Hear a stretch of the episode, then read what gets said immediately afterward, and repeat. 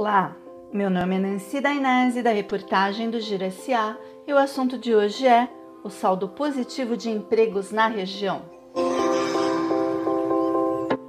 O Cadastro Geral de Empregados e Desempregados CAGED divulgou no último dia 30 de novembro que o saldo de empregos nos 11 municípios que compõem o Sueste no mês de outubro foi positivo. O resultado foi diferente do mês anterior, de setembro, quando Cajamar registrou saldo negativo. Esse saldo é a diferença entre admissões e desligamentos. Nessas 11 cidades foram admitidas 44.347 pessoas e demitidas 30.815 no mês de outubro, resultando no saldo positivo de 13.532 admissões. O número é superior ao mês de setembro, que registrou saldo de 8.366 novas contratações. Barueri foi a cidade que mais se destacou, com saldo positivo de 7.625 novos postos de trabalho. No Brasil, o saldo também foi positivo em outubro.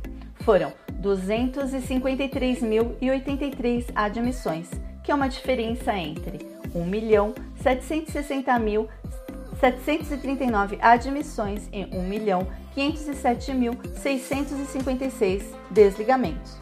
O mesmo vale para o estado de São Paulo, com saldo positivo de 76.952. Os melhores números da região continuam pertencendo aos municípios de Barueri e Osasco.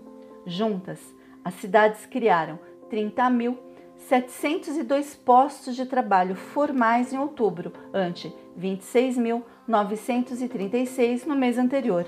O saldo foi de 10.072.